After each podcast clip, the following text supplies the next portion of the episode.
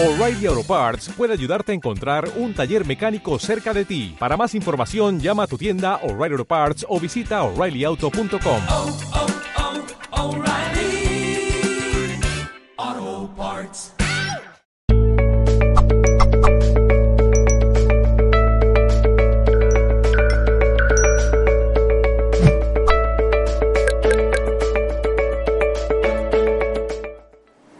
El espiritismo es una doctrina reveladora. Revelar es apartar el velo de lo que está oculto.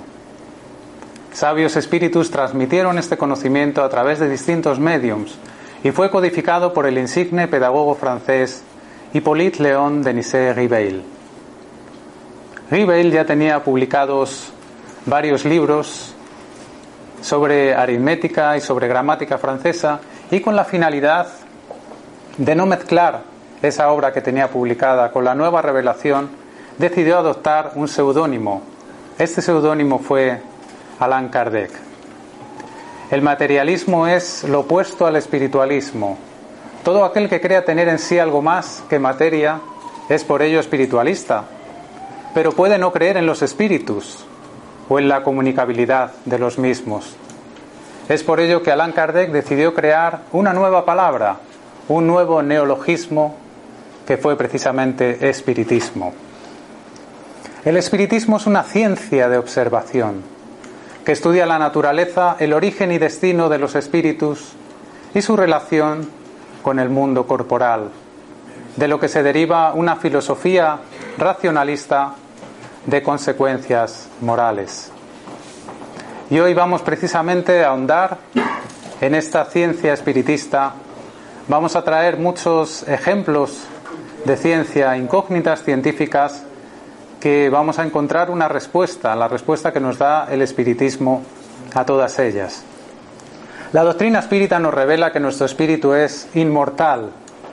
Somos seres inmortales habitando un cuerpo terreno. La muerte física no es el fin de la vida. Es un simple cambio de capítulo en el libro de la evolución y del perfeccionamiento una puerta de regreso a nuestra verdadera vida, que es la vida espiritual. Podríamos tomar la analogía de un largo viaje en tren, un viaje que conduce hacia la perfección. Las distintas estaciones en las que nos vamos deteniendo son nuestras existencias materiales. De ellas recogemos aprendizajes, vivencias, experiencias que nos hacen crecer, nos hacen evolucionar. Si hemos cometido errores, tendremos la oportunidad de resarcirnos de ellos en una próxima estación, pues todas son solidarias entre sí. La siembra será libre, mas la cosecha siempre es obligatoria. La fuerza que mueve ese tren es el amor. Sin amor no hay avance. Hemos dejado atrás innumerables experiencias en los reinos menores, como un tiempo de incubación del principio espiritual. En el reino mineral experimenta materializaciones, pues aún no podemos hablar de reencarnaciones.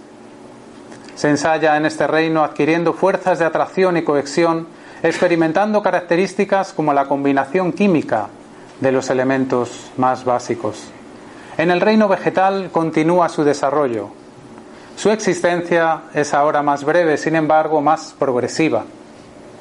Se desarrolla la sensibilidad celular. No hay sufrimiento. Desarrollamos así distintos automatismos, es decir, procesos que ejecutamos sin necesidad de pensarlos, que ahora desarrolla nuestro sistema nervioso autónomo. Pongamos como ejemplo el proceso de digestión adquirido en este reino vegetal con las raíces succionando el agua y las sales minerales del suelo. Aquí podemos ver en la imagen que en nuestro proceso de gestación biológico encontramos las concavidades, las aperturas branquiales, que son antiguas reminiscencias de nuestro paso por los reinos marinos. En el reino animal, el instinto se despierta. Comienzan a aparecer destellos de pensamiento discontinuo y una especie de inteligencia rudimentaria asociada a las necesidades físicas más básicas. Encontramos, como no, también atisbos, semillas de sentimientos. Y ahora nos encontramos en el reino hominal, el reino de los hombres. donde estamos desarrollando el raciocinio y la inteligencia, aunque a veces no lo parezca. Es en este reino donde ya empezamos a encontrar el pensamiento continuo y tenemos ya responsabilidad moral, conciencia de nuestros actos. Ya empezamos a estar sujetos a la ley de acción y reacción, a la ley de causa y efecto, al comúnmente conocido como karma. Y es en este reino nominal donde ya podemos empezar a hablar del principio inteligente, del concepto alma, y tenemos la finalidad esencial de evolucionar todos hacia la angelitud. Y es en este reino nominal donde vamos a detenernos para continuar la exposición y vamos a entrar en el maravilloso mundo de la mente, la fábrica de los pensamientos que se generan realmente en el espíritu, como vamos a ver. El cerebro es el mayor órgano de nuestro sistema nervioso central y forma parte del centro de control de nuestro cuerpo físico. La neurona es la célula del sistema nervioso. Durante muchos años se pensó que las fibras de las neuronas estaban ligadas, con lo cual el impulso nervioso pasaba de unas a otras. Fue gracias a los estudios del médico español Santiago Ramón y Cajal que se descubrió la hendidura sináptica, un pequeño espacio de 20 a 40 nanómetros que separa las neuronas, al no estar ligadas como hasta finales del siglo XIX se creía. Este espacio sugería algún tipo de comunicación entre ellas y durante mucho tiempo supuso un misterio de qué manera se comunican estas neuronas. El farmacólogo alemán Otto Ludwig estaba estudiando esta cuestión. Otto era un hombre que dormía muy mal, padecía de insomnio. Sin embargo, una noche tuvo un sueño muy especial, en el cual daba respuesta a esta incógnita científica se despertó en plena noche, lo anotó en un papelito, pero a la mañana siguiente no fue capaz de descifrar lo que había escrito durante la noche. Afortunadamente la noche siguiente tuvo el mismo sueño. Esta vez se despertó en plena noche y se fue corriendo a su laboratorio para ponerlo en marcha. El experimento era muy sencillo. Conseguían lo siguiente, en, extraer dos corazones de rana. Los corazones de las ranas permanecen latiendo unos minutos después de haber sido extraídos de su cuerpo. En uno de ellos dejó unido el nervio vago. Puso ambos corazones en una cubeta con líquido y entonces provocó una serie de estímulos en este nervio vago y se dio cuenta que el corazón ralentizaba la frecuencia de su latido. Comenzaba a latir más lento.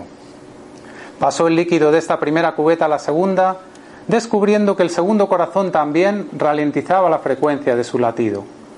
Esto significaba que el nervio vago había liberado algún tipo de sustancia que había quedado recogida en el baño. Fue con este sencillo experimento que se descubrió la existencia de los neurotransmisores. El primero descubierto con este experimento fue la acetilcolina. Las señales saltan este espacio entre las neuronas por intermedio de ellos. Como todos conocen, la comunicación entre las neuronas por la liberación de un neurotransmisor se denominan sinapsis. La idea de que existían vías eléctricas que comunicaban el cerebro con el resto del cuerpo no se estudió sistemáticamente hasta la década de 1940, cuando el neurocirujano canadiense Wilder Penfield comenzó una serie de experimentos de operaciones con una serie de pacientes que tenían graves ataques de epilepsia que podían resultarles mortales. Wilder le aplicaba cirugías extrayendo partes de su cráneo. Como el cerebro físico no tiene sensores del dolor, utilizaba un anestésico local. De esta manera tenía la oportunidad de comunicarse directamente con sus pacientes. Fue de esta manera que pudo elaborar un mapa de la corteza motora, que es el que podemos estudiar en los libros de anatomía, de fisiología o de histobiología. Cada parte del cuerpo, como ven, es como si fuera un teclado de un piano y va conectada a una parte del cuerpo. Desde entonces la neurociencia prosigue el estudio del cerebro con nuevas técnicas como resonancias magnéticas nucleares, escáneres electroencefalográficos, tomografías por emisión de positrones y en los últimos años con una técnica muy especial que se llama Clarity, es una técnica muy novedosa que consiste en extraer todo el lípido sin dañar los tejidos. El resultado es un cerebro transparente. Los investigadores pueden adentrarse en él tridimensionalmente e incluso diferenciar su interior con distintos químicos por colores. La neurociencia continúa su camino, tratando de desentrañar los secretos moleculares, neuronales y genéticos del cerebro, buscando crear un mapa con todas las neuronas y sus rutas, lo que ahora llaman conectomas, y confiriendo al cerebro la capacidad de ser generador de los pensamientos. Queridos investigadores, ¿y si estuvieran buscando la generación del pensamiento en el lugar equivocado? Se han descrito numerosos casos de personas que han llevado una vida completamente normal, sin ninguna disfunción cognitiva, sin disponer, sin embargo, de masa encefálica, sin disponer de cerebro. Algunos, como el curioso caso de un alumno en la Universidad de Sheffield, en Reino Unido, acudió a ver a su profesor, el también doctor John Lorber, porque tenía algunos dolores de cabeza. El profesor, al observar que su cabeza era algo más grande de lo normal, decidió hacerle un escáner. Lo que nunca esperaba encontrarse fue lo que se encontró en este escáner. Un cráneo prácticamente lleno de líquido cefalorraquídeo. Vamos a poner por favor el escáner. Como ven, este alumno con un cociente intelectual de 140 en la frontera de la genialidad y licenciándose en la carrera de matemáticas con sobresaliente, no disponía de cerebro. Un cuadro crónico de hidrocefalia había borrado prácticamente la masa encefálica de este alumno. Este caso es de 1980. A día de hoy se sigue analizando. El doctor Lurberg publicó un artículo en la revista Science titulado Is Really Your Brain Necessary? ¿Es realmente tu cerebro necesario? Disponemos de algunos casos más en el libro Cerebro y Pensamiento del gran Ernesto Bochano. Nos narra, por ejemplo, el caso de, un suboficial en la guarnición de Amberes que también empezó a sufrir distintos dolores de cabeza. Y bueno, pues acudió a la clínica para que le dieran una serie de, analgésicos. Al cabo de dos años, esta persona falleció. Cuando le hicieron la autopsia, encontraron que era un, una cascarita muy fina su cerebro y automáticamente surgió un montón de pus. Esta infección no había podido darse en días, sino que era la lenta evolución de un absceso. Con lo cual, podemos razonar que este suboficial estuvo desarrollando todos los deberes de su cargo sin poseer también ningún tipo de masa encefálica. Disponemos de algunos escáneres más de personas que, bueno, pues les falta alguna parte de su cerebro y sin embargo, pues continúan realizando sus funciones relativamente normales. Todo nos lleva a demostrar que la inteligencia puede permanecer intacta a pesar de la destrucción total o parcial de nuestro cerebro, lo que nos lleva a razonar la existencia de un cerebro espiritual inmanente a nuestro cerebro físico y por tanto la existencia de un cuerpo espiritual inmanente a nuestro cuerpo físico. En el espiritismo es lo que llamamos el periespíritu, el cuerpo espiritual que después tendremos la oportunidad de abordar más profundamente. El cerebro físico no es, pues, un emisor de pensamiento, sino tan solo un receptor, un potente receptor que recibe y ejecuta teniendo una parte fundamental en el proceso, la glándula pineal, que según nos describe André Luis es la glándula de la vida mental y la glándula de la mediunidad. Esta pequeña glándula mental, glándula pineal, perdón, ubicada en la pared posterior y suelo del tercer ventrículo cerebral, forma cristales de apatita que según algunos estudios la cantidad de estos cristales determina el grado de la mediunidad de las personas, el grado de captación electromagnética. Bien, continuamos estudiando el espiritismo. Ahora vamos a realizar una visión holística de nuestro ser, de nuestra composición. Ubicamos una visión piramidal y encontramos en lo más alto, si quieren en lo más profundo, a nuestro espíritu, El espíritu es la chispa, la centella, la claridad etérea, nuestra esencia espiritual. El espíritu es inmaterial, va evolucionando poco a poco y podemos decir que, que no, no hay nada de materia en él, porque es nuestra esencia divina. Estamos hechos a la imagen de nuestro Creador, entonces hablamos de el espíritu como algo inmaterial. Encontramos un cuerpo muy cercano al espíritu, el cuerpo mental, que es la sede de la mente, de donde parten inicialmente las corrientes de pensamiento transformadas en fluido mental, en ondas que irán a parar al siguiente cuerpo, al periespíritu, o cuerpo espiritual, el modelo organizador biológico, ligado atómicamente a nuestro cuerpo físico y dirigiendo todas las funciones fisiológicas y psicológicas. Eh, hablamos de, un tema muy interesante. Los investigadores calculan que alrededor de una vida metabolizamos alrededor de 40 toneladas de sustancias materiales. Cambiamos de materia cada cierto tiempo, sin embargo, mantenemos la forma humana y sus funciones, gracias a este periespíritu que continuamente está enviando impulsos organizadores, manteniendo la forma humana hasta el fin de la encarnación. Entre el periespíritu y el cuerpo físico encontramos un cuerpo intermedio llamado el doble etérico, por donde circula la corriente de fluido vital. Es el encargado de la disposición de funcionamiento de todos los órganos físicos, este doble etérico cuando desencarnamos, cuando morimos, se evaporará, se destruirá, al igual que el cuerpo físico. Y por último, la última estación conocida por todos, nuestro cuerpo físico. En muchos casos, el cuerpo sirve como esponja, digamos, para drenar todas las toxinas que puedan venir del periespíritu. Por tanto, la enfermedad orgánica siempre va a estar determinada por un disturbio en el cuerpo mental, en la mente, por un disturbio en nuestro espíritu. Como nos dicen en el libro Misioneros de la Luz, cada célula física es instrumento de determinada vibración mental. El pensamiento realizará un largo recorrido en un espacio infinitesimal de tiempo desde el espíritu que lo genera hasta llegar, pasando por todos los cuerpos, finalmente a nuestro cuerpo físico, a nuestro cerebro físico, esta comunicación entre los cuerpos se produce gracias a los centros de fuerza, también llamados centros vitales o chakras, que están íntimamente ligados a nuestro sistema nervioso y a nuestro sistema endocrino.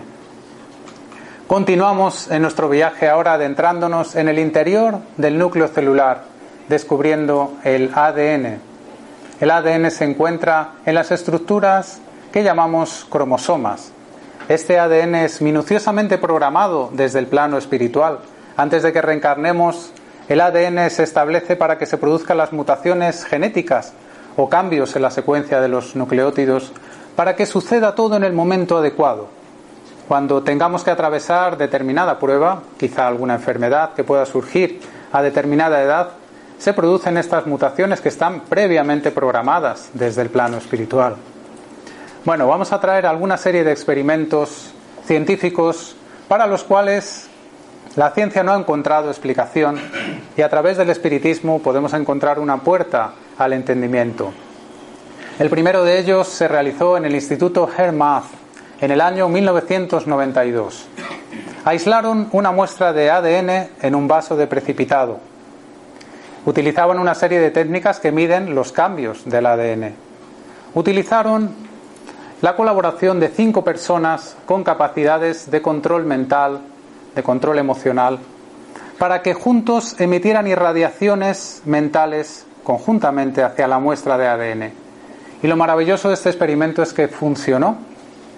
El ADN, sin ser manipulado físicamente, cambiaba con el poder de la irradiación conjunta.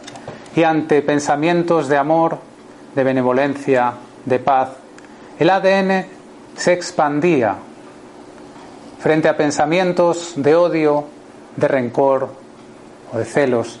El ADN se encogía.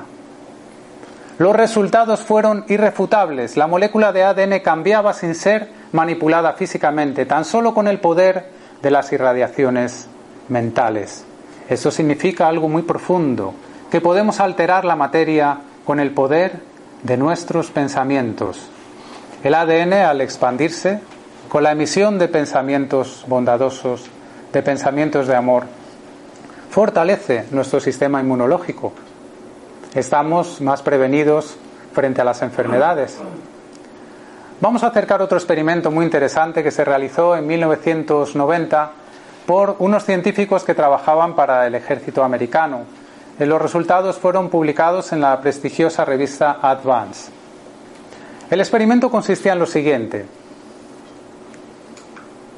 Tenían una persona, un voluntario, del cual tomaron una pequeña muestrecita de ADN de, sus labios, un trocito de sus labios.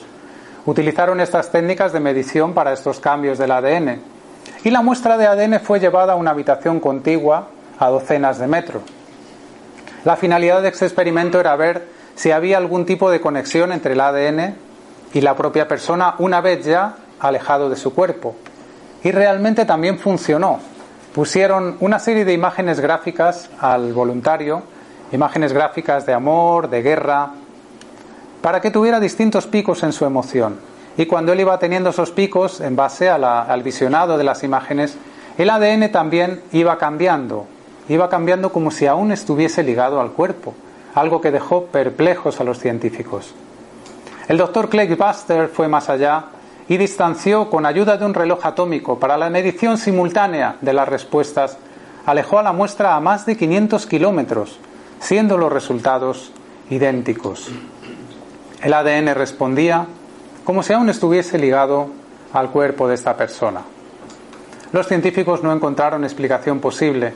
Nosotros, a través del conocimiento de la doctrina del espiritismo, encontramos la explicación precisamente a través del estudio de este periespíritu, de este cuerpo espiritual con la capacidad de expansibilidad, controlando y configurando todas las células de nuestro cuerpo físico. Podemos encontrar una explicación a esta conexión a distancia. Y es que en nuestro interior albergamos un universo maravilloso lleno de vida. Disponemos de más de 40.000 millones de células en nuestro interior. Es una verdadera comunidad afirmaba el médico alemán Rudolf Beggio, padre de la patología moderna, que el cuerpo humano es un país celular en el que cada célula es un ciudadano, constituyendo la enfermedad una lucha entre ciudadanos provocada por la invasión de elementos externos. Qué interesante, ¿verdad?, esta reflexión. Este señor es el padre, como decía, de la patología moderna. Existen más de 200 tipos de células en nuestro cuerpo. Pero hoy nos vamos a centrar en una célula muy especial, la célula madre. Una célula madre es una célula embrionaria, es decir, que puede engendrar todos los tipos de células de nuestro organismo. Es como si fuera el, el comodín en los juegos de cartas. Estas células se pueden clonar. Al poner una célula madre en una placa de laboratorio se divide más o menos cada 10 horas, con lo cual en el transcurso aproximadamente de una semana obtendríamos 30.000 células madre. Quedémonos con un dato importante. Todas provienen de la misma madre, con lo que son genéticamente idénticas. Estas células clonadas tienen el mismo ADN. El magnífico biólogo celular Bruce Letten, creador del libro La biología de la creencia, un libro extraordinario, realizó un experimento muy interesante Puso tres placas de laboratorio con distintos cultivos en cada uno de ellos, similares a la sangre, pero con distintas alteraciones químicas, distintas configuraciones en cada uno de ellos. Y se dio cuenta que en el primer cultivo las células generaron hueso, en el segundo cultivo generaron músculo y en un tercer cultivo generaron células de grasa. Surgió la gran pregunta, ¿qué controla el destino de las células, siempre se había dicho hasta ahora, que era el ADN. El ADN era el que controlaba el destino de las células, pero en este caso eran idénticos los ADNs de todas esas células. No podía ser el ADN el que controlase el destino de la célula, sino que era el ambiente. El ambiente interactuaba con las células y seleccionaba la actividad genética de la misma. Otra reflexión muy interesante, el ambiente, el ambiente que rodea las células es el que determina su actividad genética. Reflexionando sobre ello, somos como una placa de laboratorio cubierta de piel, con un medio de cultivo que es nuestra propia sangre. Al igual que en el experimento anterior, no podemos decir que sea el ADN el que está determinando el destino de nuestras células, sino que realmente es el ambiente que rodea la célula. El verdadero cerebro, entre comillas, de la célula no está en el ADN, sino está en la membrana. La membrana celular es una bicapa lipídica que tiene una serie de proteínas efectoras y receptoras que están funcionando constantemente, entre las cuales destacan las proteínas integrales de la membrana. Algunas de ellas son como verdaderas estaciones que están emitiendo y recibiendo constantemente, con lo que podemos deducir que cada organismo está ajustándose a su medio ambiente y trata de mantener el equilibrio con los demás organismos. Y a la vez nosotros influimos y somos influidos por todos. El espiritismo añade nuevas variables a esta ecuación. Encontramos en el libro Misioneros de la Luz, en el capítulo Reencarnación, que nos dicen que el periespíritu realmente está radicado en la sangre y que realmente da forma a los elementos celulares. Aquí nos está diciendo que realmente es este periespíritu el que está dando forma a los elementos celulares. Y continúa diciendo este sabio mentor en el siguiente capítulo que el hombre del futuro comprenderá que sus células no representan solo segmentos de su carne, sino que son compañeras de evolución, acreedoras de su reconocimiento y auxilio efectivo. Sin ese entendimiento de armonía en el dominio orgánico, es inútil buscar la paz. ¡Qué maravilla! Compañeras de evolución. ¿Cómo nos cambia la perspectiva ahora mismo? Pensando en todas estas células no como simples segmentos de carne, sino como compañeras de evolución. Evolucionamos del átomo al arcángel y en algún momento nosotros también hemos sido pequeñas células a las órdenes de organismos más grandes. Por tanto, tenemos que tener una relación especial con ellas, porque es como si nuestro cuerpo estuviese sirviendo de medio de evolución para todas esas células que son realmente eh, en el futuro serán espíritus como lo somos ahora nosotros, están en ese proyecto de evolución. Bueno, vamos a acercar ahora algo muy interesante que se publicó en la revista Physical Letters acerca del citoesqueleto celular. El citoesqueleto celular eh, situado en el citoplasma pues sirve a las células para darles soporte y las ayuda pues en algunas funciones. Encontramos los microfilamentos, los filamentos intermedios y los microtúbulos. Como ven, el diámetro está reflejado en nanómetros, son fibras proteicas realmente pequeñas. Vamos a prestar atención a los microtúbulos que le ayudan a la célula en la división celular. Fue publicado precisamente en la revista prestigiosa Physical Letters que estos microtúbulos, precisamente a través de ellos, circulan las ondas mentales, cuya caja de resonancia es la pineal. ¿Qué significa esto? Cuando el espíritu genera un impulso, en el cuerpo mental se genera esa onda que se transmite por el periespíritu, llegando finalmente a nuestro cerebro físico, llega a la glándula pineal, se reverbera, llegando a todas las células precisamente a través de estos microtúbulos. Esto es una hipótesis científica, ya no es una frase hecha. Esto nos lleva a pensar que tenemos que tener inmensa vigilancia con nuestros pensamientos, pues cada célula física es instrumento de determinada vibración mental. La vibración de nuestras mentes va a determinar nuestros estados de salud o de enfermedad, de equilibrio o desequilibrio, de infelicidad o de felicidad. Y es que realmente somos estaciones que estamos emitiendo y recibiendo constantemente ondas. Tal vez ustedes hayan tenido la experiencia de pensar en alguien y recibir poco después un mensaje, una llamada o un encuentro fortuito con esa persona. O emitir quizá un pensamiento, una mala crítica hacia alguien y después encontrarle enfadado con nosotros. Y decimos, no sé por qué está así, si, si no le he dicho nada. Claro, pero ¿qué hemos pensado? Pensando, realmente emitimos una comunicación que realmente llega a la persona y aunque no se presencie de manera consciente, queda recogida en su ser. Esa llamada se presencia en lo más profundo de su ser. En el espiritismo conocemos la existencia de las ideoplastías, las formas pensamiento. Cuando nosotros pensamos, a través del pensamiento y de la voluntad se generan formas dotadas de movimiento, sonido y color en el plano espiritual, en el fluido cósmico, las llamadas ideoplastías. Estas pueden quedarse impregnando lugares. Es por eso que a veces llegamos a un lugar y tenemos una sensación, ¿verdad?, que nos oprime. Sin embargo, llegamos a otro lugar donde sentimos una sensación de inmensa paz. Es fruto de estas ideoplastías que se generan, que generamos todos nosotros y que se quedan impregnando las psicosferas de los lugares. Nuestro cuerpo espiritual realmente refleja los pensamientos, es como si se fotografiasen en él y por tanto somos como libros abiertos, pues los espíritus pueden presenciar con perfecta nitidez el contenido de nuestros pensamientos, incluso aquellos que puedan parecernos más ocultos. Por tanto, pueden unirse a nosotros, sintonizarse a nuestra vibración. Estamos todos inmersos en el fluido cósmico universal, como un océano divino, repleto de constelaciones, soles, mundos y seres, como si de peces se tratase. Todos viviendo y vibrando en distintas frecuencias. Ningún espacio está vacío. Nada responde al azar. Todo guarda un orden y está regido por unas leyes.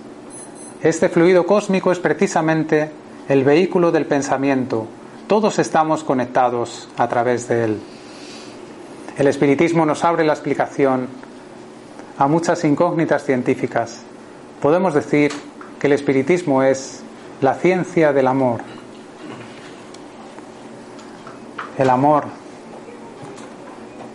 Qué concepto más bello, ¿verdad? A veces las palabras son moldes demasiado pequeños para expresar conceptos profundos. El amor es uno de ellos. Es por eso que un sentimiento vale más que mil palabras. Todos estamos sedientos de amor. Lo buscamos en cine, lo buscamos en películas, canciones que hablen de amor. Sin embargo, como dice Eric Fromm en su libro El arte de amar, muy pocas son las personas que sientan que tienen que aprender algo sobre el amor. Para la mayoría de personas el problema del amor consiste en, cómo son amadas y no en amar. Pero la excelencia del amor está en amar, sin que deba preocuparnos el ser amados. Nuestro Maestro Jesús nos dio precisamente la directriz. Nos dijo, amaos los unos a los otros.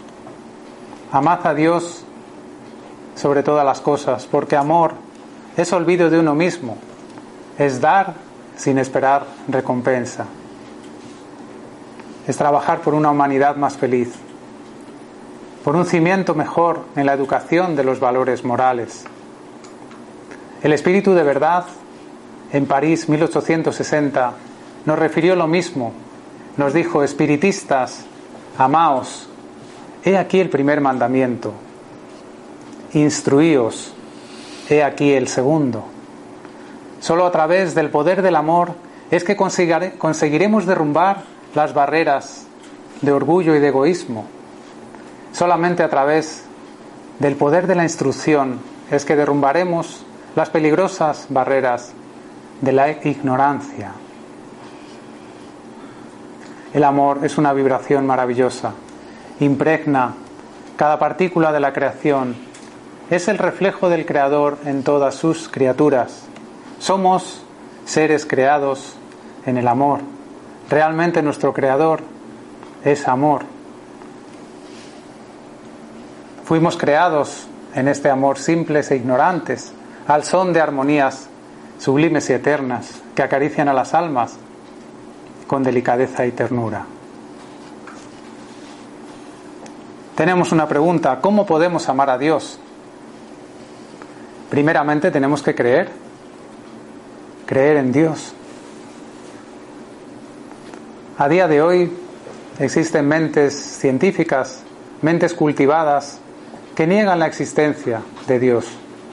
El espiritismo respeta todas las creencias, realmente no trata de convencer a los materialistas. A la hora de divulgar nuestros mensajes debemos de tener mucha prudencia en saber elegir el, el marco adecuado para poder hablar de todos estos conceptos que estudiamos. Porque si no podemos crear un efecto contrario, podemos crear en las personas un rechazo. Tal vez una persona que haya sufrido un accidente, que se encuentre hospitalizada atravesando una temporada de enfermedad o que haya fallecido un ser querido, esté más receptiva, esté más proclive a recibir los mensajes que podamos ofrecerla en este aspecto. A todos los ateos que tengo oportunidad de, hablar, cuando se da este marco adecuado, me gusta hacerles una reflexión que hoy quisiera compartir con todos ustedes. Señalo un objeto que tenga cerca en ese momento, por ejemplo, una silla. Y les hago reflexionar, digo, ¿usted cree que esta silla se hizo sola? Me dicen, no. Claro, dan por hecho la, la existencia de un ebanista que ha creado esta silla. Y después les digo, bueno, pues si cree que esta silla no se hizo sola, observe las maravillas de la naturaleza, observe el rocío de la mañana, la aurora boreal, la maravilla de las esferas en el universo, las leyes que rigen el micro y el macrocosmos, la semilla, la vida que nos rodea. ¿Cómo puede usted afirmar la existencia de un creador en algo tan sencillo como una silla y sin embargo negar la existencia de un creador en algo tan grandioso, en algo tan maravilloso y tan complejo? ¿Ha sido creado acaso por ciencia infusa?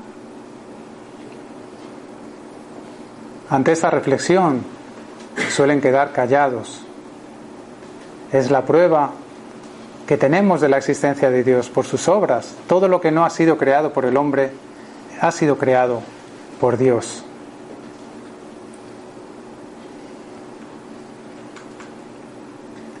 ¿Qué es Dios? Precisamente Allan Kardec decidió situar esta pregunta como la primera del libro de los espíritus. No preguntó quién es Dios, no personalizó, no quiso ofrecer una figura antropomórfica de Dios, sino preguntó qué es Dios. Y respondieron los espíritus que es la inteligencia suprema, enseñándonos y profundizando en este concepto maravilloso, el creador de todas las cosas. Todo indica un pensamiento, una combinación que supera todas las concepciones humanas. Por lo tanto, esta causa es soberanamente inteligente, Dios es la causa primera de todas las cosas. ¿Dónde podemos encontrar a Dios? Algunos realizan un ejercicio de introspección, de meditación, se elevan por encima de la ionosfera, viajan años luz buscando a Dios y sin embargo hay un camino mucho más cercano, pues Dios está dentro también de nosotros. Nuestro espíritu es de esencia divina, realmente estamos hechos de Dios podríamos tomar la comparación de una botella de cristal que arrojamos a un océano. El océano es Dios. El interior de la botella es nuestro espíritu. Tan solo tenemos que destapar el corcho de la ignorancia y dejar que ambos se unan. Estar unidos a Dios, amarle y amar toda su creación. A través de la oración es que emitimos. A través de la meditación es que recibimos. Nunca podemos dudar de la fuerza del amor.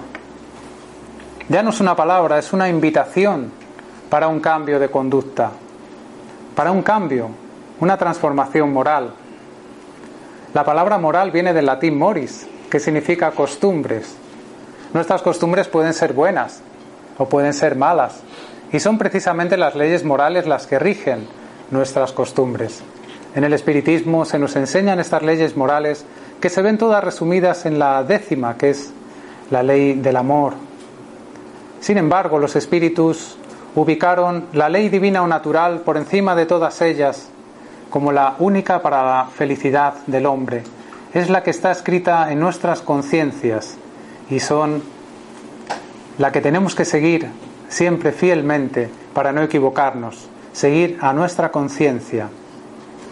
Seguramente si os invitase a sacar un papel y a escribir lo que recordáis que habéis hecho mal, algunas cosas que tengáis en la conciencia automáticamente van a aparecer muy deprisa.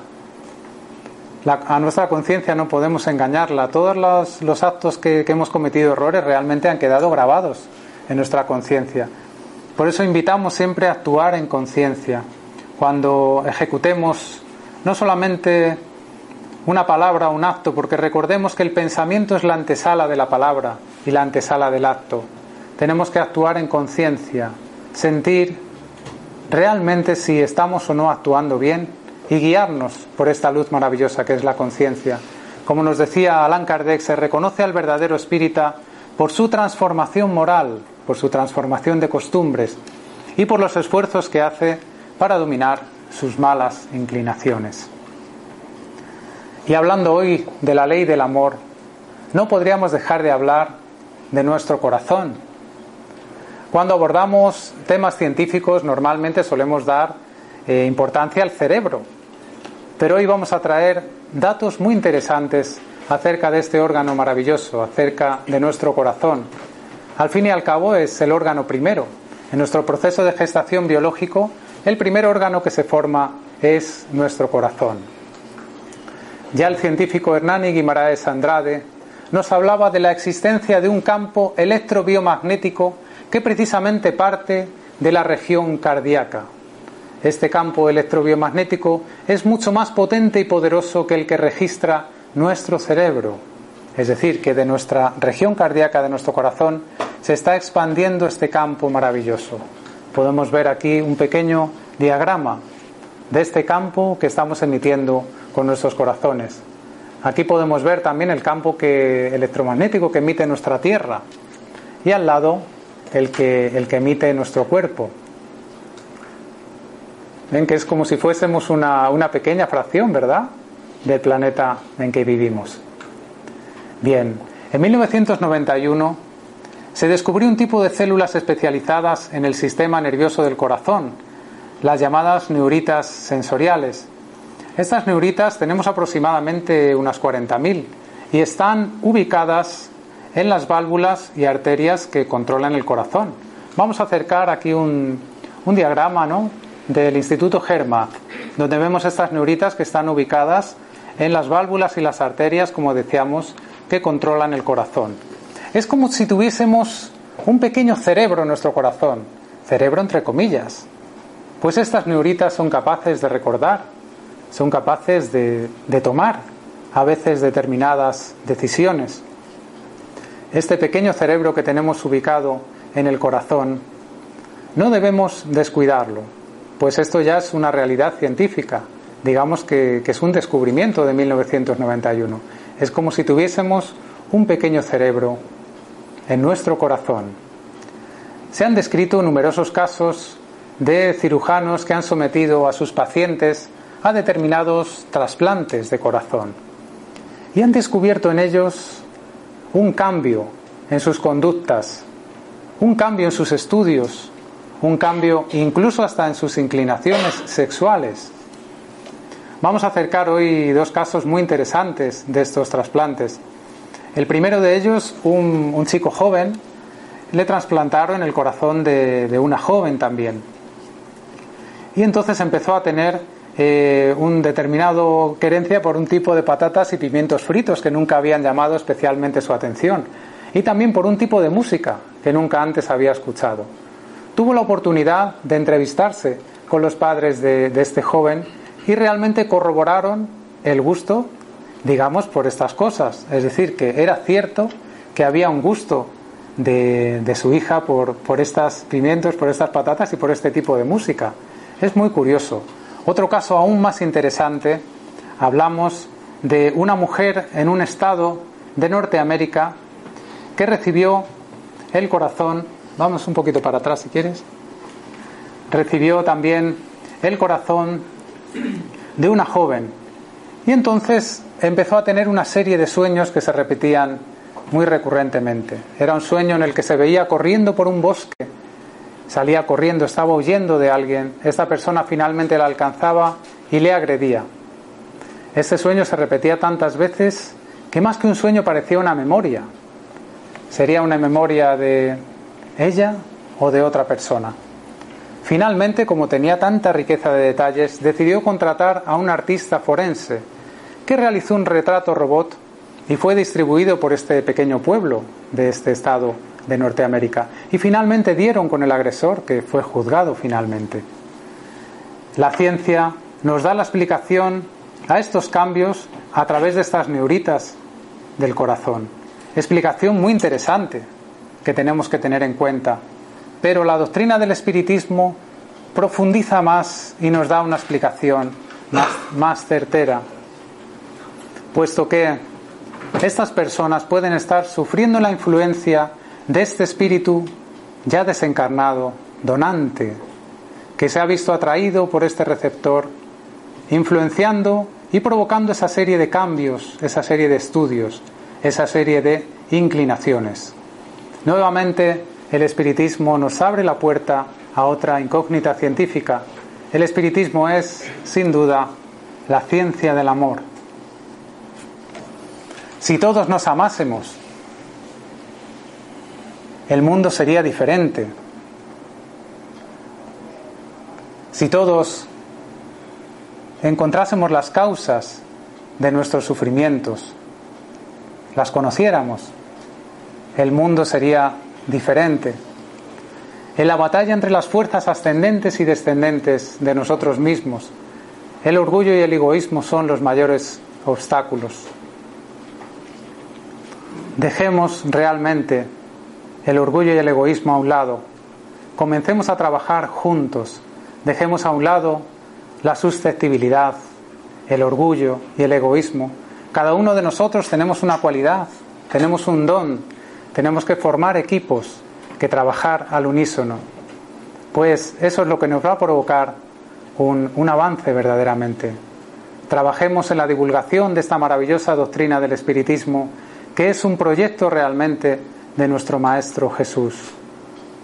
Finalmente el espiritismo será quien haga que se den la mano la religión en el sentido esencial de la palabra y la ciencia, pues realmente el espiritismo es la ciencia del amor. Quisiera darles las gracias por su cariñosa atención y enviarles todo mi amor. Gracias.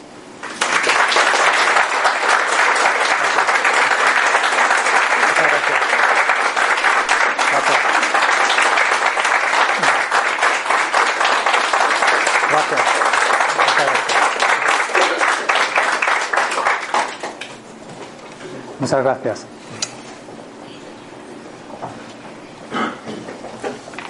¿Quieren hacer preguntas? Dame el, el micrófono que está por aquí. No, no, tengo otro. ¿Queréis hacer alguna pregunta para, para Alfredo? Bueno, estáis que, vamos, estáis, no paráis, ¿eh? Os quitáis la voz del uno al otro. Perdona. Qué barbaridad. ¿Se oye por ahí?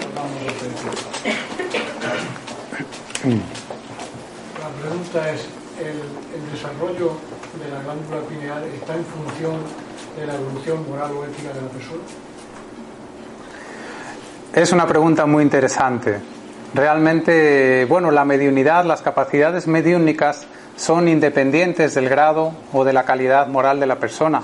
Lo podemos ver en muchos medium, ¿no? Que realmente tienen esa capacidad, tienen a lo mejor esa cantidad grande de cristales de apatita en la pineal que generan un grado mayor de captación electromagnética y por tanto mayores capacidades en su mediunidad y sin embargo moralmente, evolutivamente todavía a lo mejor eh, tienen un- una evolución más precaria, pero bueno, tienen esta capacidad, entonces es independiente efectivamente. Muchas gracias. ¿Alguno más por ahí que levante la mano? No rascaros porque enseguida os micrófono. ¿Qué tal por ahí? ¿Alguno? ¿Nos puedes recomendar alguna página web para consultar todos esos eh, estudios científicos que son alucinantes eh? y creo que son poco conocidos? Muy bien, bueno, pues muchas gracias por la pregunta. Voy a recomendaros la página de la Federación Espírita Española, que es www.espiritismo.es. Hay una zona, una biblioteca donde podéis descargaros mucha bibliografía donde va a venir pues explicación a todo esto que he nombrado someramente, ¿no? Pero realmente los estudios del espiritismo profundizan en todos estos aspectos y os recomiendo de verdad que, os adentréis en el estudio de esta doctrina eh, tan desconocida, pero que, nos abre pues tantas puertas maravillosas, sobre todo para hacer mejor nuestras vidas, ¿no? Más allá de la ciencia, lo importante es que, tengamos un consuelo, un consuelo en todo lo que nos sucede, que comprendamos que hay una causa para todos nuestros sufrimientos, una causa que precisamente viene del pasado, pues somos criaturas, como hemos hablado hoy, que vamos evolucionando poco a poco a través de distintas existencias y se trata pues de, de realmente sobrellevar con la mayor resignación todas las pruebas a las que estemos sometidos. Gracias. ¿Alguna pregunta más por ahí? ¿No? Ahora vamos a despedir al. Gracias.